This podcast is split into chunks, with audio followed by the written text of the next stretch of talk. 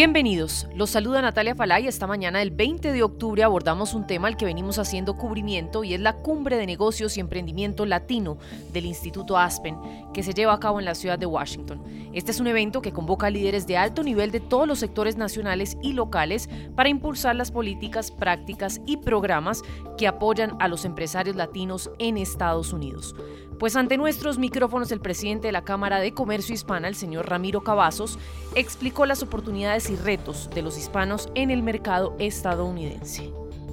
Pues lo que hemos visto con inflación y lo que está pasando en Rusia y luego también con uh, eh, lo que ocurrió después de COVID-19, estamos todavía eh, revitalizando la economía y para nosotros estamos viendo que el futuro la gente más positiva son los empresarios latinos y latinas. Esta es la segunda reunión anual aquí en Washington para Aspen Latinos uh, Institute y para nosotros como Cámara Hispana de Comercio de todos los Estados Unidos estamos viendo mucho optimismo, estamos viendo uh, la gente está lista para crear nuevos negocios. Lo que quieren es capital, capacitación y conexiones que les podemos ofrecer con esta reunión. Destacó también los sectores laborales en el que los latinos son más fuertes.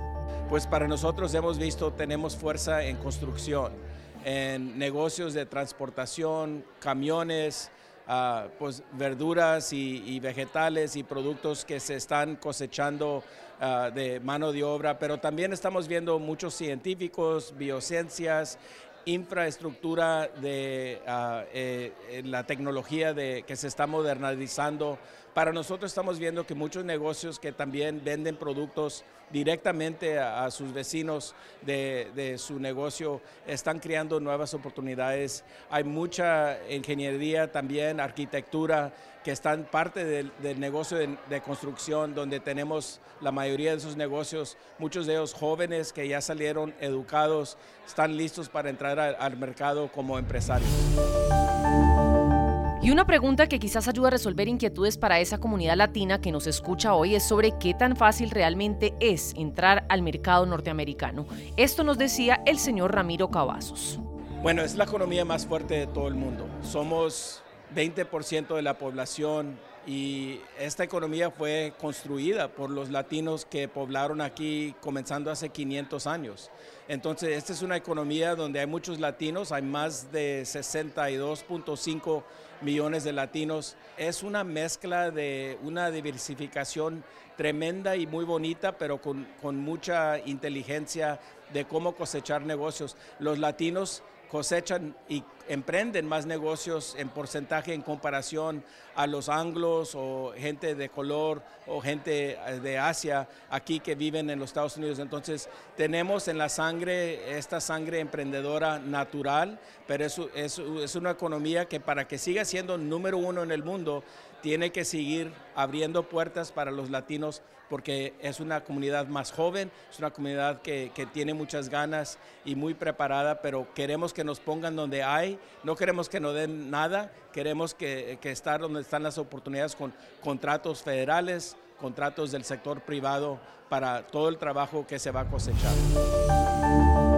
El aporte de los latinos en Estados Unidos es indiscutible y justo en momentos en que se lleva a cabo esta cumbre para visibilizar el potencial de esta comunidad y su rol en la economía estadounidense, presten atención a los siguientes datos que precisamente en el mes de la herencia hispana publicó la página HispanicStar.org con proyecciones a largo plazo que llaman mucho la atención en un país donde no es suficientemente valorado y reconocido el trabajo de los latinos. El estudio señala que para el año 2025 es probable que los hispanos contribuyan más al crecimiento del PIB de Estados Unidos que los no hispanos. Se proyecta también que los latinos sean en 2030 el 22,4% de la fuerza laboral de los Estados Unidos, que la población votante hispana crezca al 18% para el año 2036 y que para este mismo año en estados como Nevada y Florida los hispanos se conviertan en más de una cuarta parte del electorado elegible. Para el año 2050, la población hispana proyectada en Estados Unidos es de 132,8 millones y para el año 2060, los hispanos menores de 18 años serán el 31,9% de la población juvenil total y uno de cada tres mujeres en los Estados Unidos será latina. Meet Stacy. Stacy's on the hunt for a new pair of trendy glasses. Call me picky, but I just can't find the one. Luckily for Stacy, Walmart Vision has virtual try on. Now she can try on hundreds of frames virtually, then upload her prescription and get new glasses delivered right to her door. Really? yeah, really. Well, the hunt just took a turn for the better. Buy your next pair of glasses with virtual try on from Walmart. Welcome to Easy Eye Care. Welcome to your Walmart. Restrictions apply. See walmart.com for details.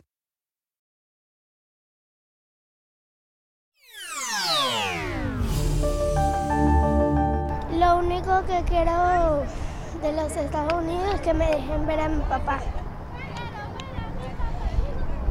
No quiero verlo por pantalla, le quiero, lo quiero abrazar, lo quiero besar.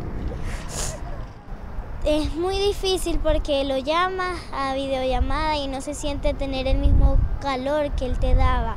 El abrazo de cada mañana, tu beso, tu, abra tu amor, tu cariño. Ya es muy difícil, ¿no? Porque ya no lo ves, o sea, lo ves por una pantalla y no es lo que yo quiero. Yo quiero irlo a abrazar, decirle, papi, te extraño, te quiero, darle un beso. Es muy difícil.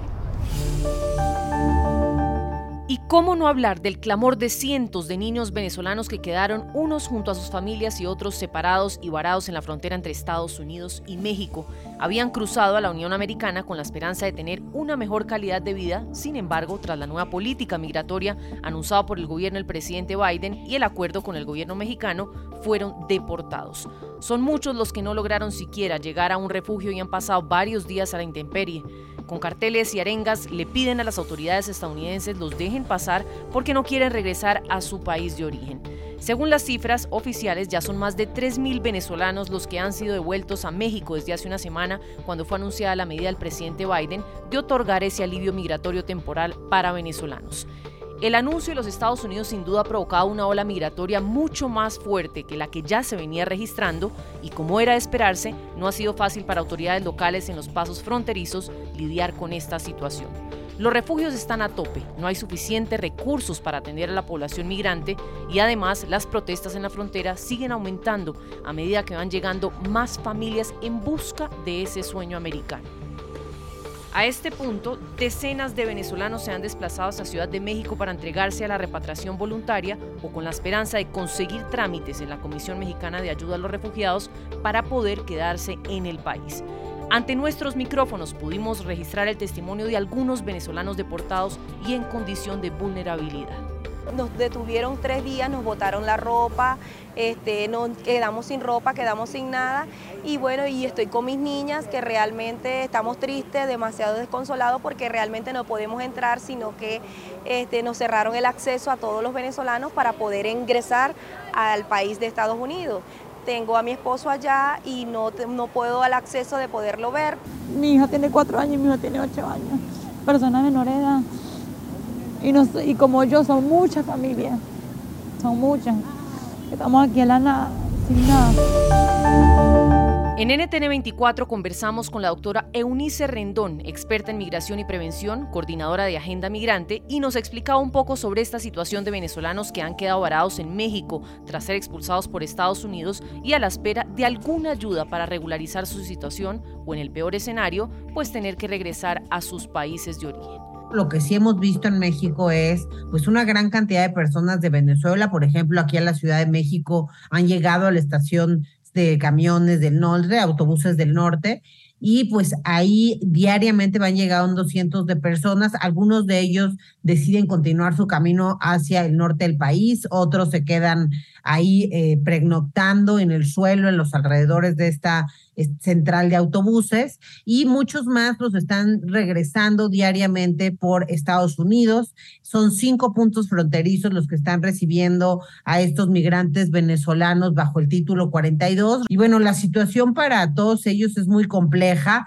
es decir, hay mucha incertidumbre, falta de información, falta de apoyo también creo en cómo realizar los trámites ahora para pedir estas visas humanitarias que Estados Unidos pone sobre la mesa, sobre todo lo que veo yo complicado, revisando a profundidad los requisitos para la visa humanitaria que pone sobre la mesa Venezuela, digo, Estados Unidos para Venezuela o para venezolanos, pues hay un punto con el que todas estas personas que están aquí ya en México que ya salieron de Venezuela, va a ser muy difícil que cumplan. Por ejemplo, aquellos que quieren aplicar desde México tienen que haber entrado legalmente a nuestro país y eso pues prácticamente ninguno lo cumple.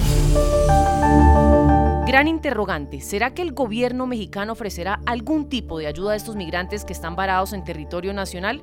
Con poco optimismo, esto decía ante nuestros micrófonos Eunice Rendón. Aquí no hay una solución todavía sobre la mesa. A los que están ingresando por el norte de México, eh, aquí este, las autoridades migratorias les entregan una carta, un papel en el que dice que tienen 15 días para abandonar el territorio mexicano. Entonces, pues básicamente estamos esperando a estas personas una autodeportación. Sí tenemos un flujo mucho mayor eh, pues de estas, de personas de esta nacionalidad. Tan solo en agosto cerca de, de 25 mil venezolanos eh, pues llegaron o trataron de cruzar por México. Entonces, si vemos que hay una oferta de 24 mil visas humanitarias, resulta también insuficiente en ese sentido. Se requieren respuestas más integrales, que Estados Unidos colabore también con los albergues de la frontera norte y con las autoridades, con recursos y con estrategias pues que sean mucho más humanas y sobre todo empáticas con esta población que, repito, vienen muchos de ellos en familia. Meet Stacy. Stacy's on the hunt for a new pair of trendy glasses. Call me picky, but I just can't find the one. Luckily for Stacy, Walmart Vision has virtual try on. Now she can try on hundreds of frames virtually, then upload her prescription and get new glasses delivered right to her door. Really? yeah, really. Well, the hunt just took a turn for the better. Buy your next pair of glasses with virtual try on from Walmart. Welcome to Easy Eye Care. Welcome to your Walmart. Restrictions apply. See walmart.com for details.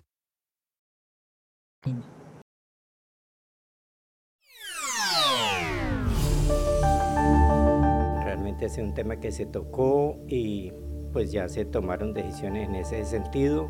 Creo que vamos por buen camino. Eh, el visado va a ser tratado también de otra manera en cuanto a esto, de estar postergando esto durante mm, años, porque en este momento incluso se hablaba de fechas hasta el año 25 y yo creo que la idea sí es que todo eso mejore, pero de manera ostensible y se empiece a mirar a los connacionales, a los colombianos de otra manera, pero que Estados Unidos tenga, o sea, recuperar la confianza de Estados Unidos es muy importante. Y yo, yo sé que cuando ellos vean eh, con fe en, en lo que se está haciendo, vean la transparencia con que se está actuando en este gobierno, yo creo que las cosas van a cambiar. ¿Y les contó cuándo va para Colombia, Alejandro Mallorcas?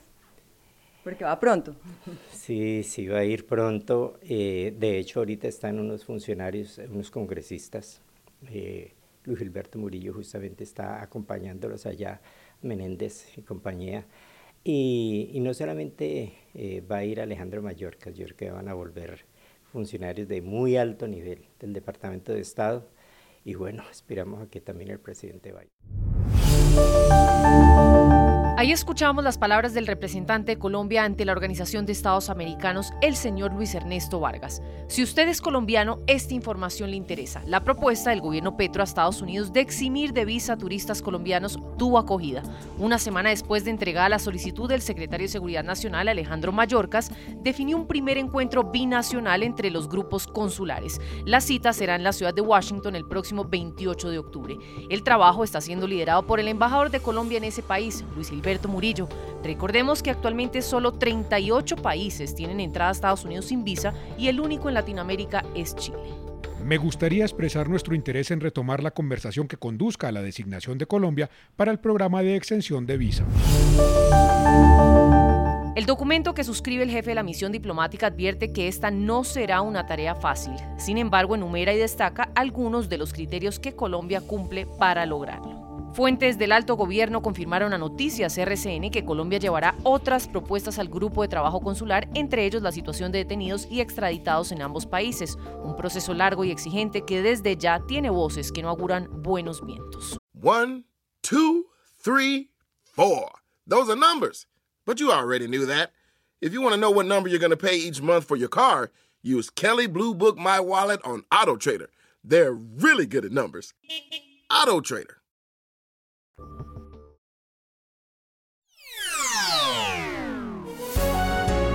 Si le gustó este podcast, puede buscar más de nuestro contenido en www.ntn24.com. Soy Natalia Falá y ha sido como siempre un gusto estar con ustedes. En mis redes sociales me encuentran como Natalia Falá en Twitter o en Instagram. En NTN24 te informamos y te acompañamos.